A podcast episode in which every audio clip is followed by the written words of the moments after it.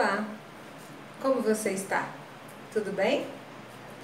Hoje eu quero compartilhar com você, na palavra de Deus, de Lucas, capítulo 15, que vai falar sobre a dracma perdida, a parábola da dracma perdida. Nessa parábola, conta que a mulher recebeu do seu noivo um colar com 10 dracmas e é, esse colar, essa, esse recebimento desse presente, era o símbolo de que ela era noiva daquele homem e ela passava a ser propriedade dele. Ela não poderia, em momento algum, sair à rua sem o colar ou faltando alguma das moedas do colar. Isso seria um motivo de vergonha e ela poderia até ser repudiada pelo noivo caso ela fizesse uma coisa dessas. E ela, tendo perdido essa moeda dentro de casa, fica desesperada para tentar encontrar, para poder sair novamente à rua, para poder se apresentar novamente diante do noivo.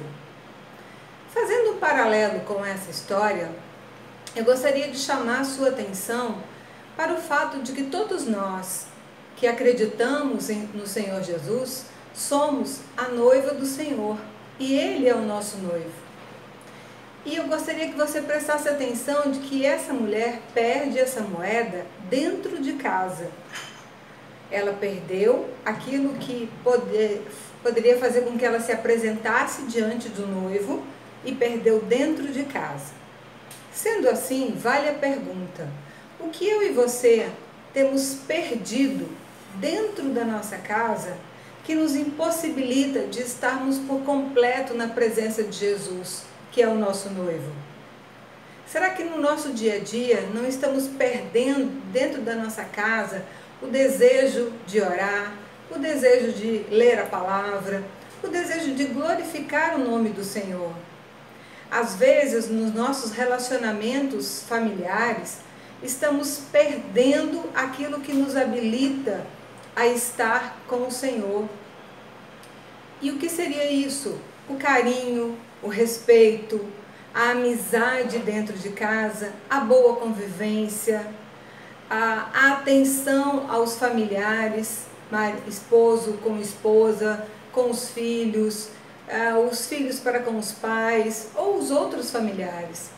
Às vezes a gente fica achando que é alguma coisa muito grande, uma coisa muito é, escandalosa que nos separa do amor de Deus. Mas certamente as coisas pequenas que vamos deixando de fazer ou fazendo errado e não corrigimos é que vai nos afastando do nosso noivo. Eu e você podemos nos apresentar diante do nosso noivo sem estarmos com o nosso colar por inteiro? O que, que eu e você estamos perdendo dentro da nossa casa que nos impossibilita de estarmos por completo na presença do Senhor. Uma outra coisa importante que esta mulher faz é que ela procura diligentemente. Primeiro, ela acende uma candeia. Ela pega o azeite que ela tinha, que era caro, e acende uma candeia para que possa iluminar a sua casa e ela procurar canto por canto. Aqui no acendimento dessa candeia, podemos entender que nós, por nós mesmos, nem sempre conseguimos é, buscar ou restaurar aquilo que estava perdido. É preciso a ajuda do Espírito Santo de Deus. E esse acender a candeia, buscar a luz, é clamar ao Espírito Santo que nos ajude, que nos ilumine, que nos ensine a buscar, a restaurar, a trabalhar aquilo que está perdido dentro de casa, que está perdido dentro do nosso coração, dentro da nossa mente. É preciso esforço para isso, porque depois que ela acende a luz, ela faz uma faxina completa dentro da sua casa, até encontrar. O texto vai dizer que ela procura diligentemente, e diligentemente é sem descanso talvez restaurar as coisas que foram perdidas da presença do Senhor dê trabalho, nos custe caro, Talvez seja preciso abrir mão de algum pecado ou de algum costume que estamos tão arraigados, que fazemos há tanto tempo, que nos seja difícil abrir mão. Mas é necessário que a gente faça essa faxina nas nossas vidas, na nossa casa, no nosso coração, na nossa família, para que possamos encontrar a verdadeira alegria de servir o Senhor, para que possamos encontrar aquilo que falta para preencher o nosso colar, para que possamos nos apresentar inteiros diante do Senhor. Depois que a mulher encontra o colar, ela sai e festeja com as amigas, chama todas as amigas para se alegrar com ela. Quando eu e você estamos restaurados diante do Senhor, todas as outras pessoas veem isso.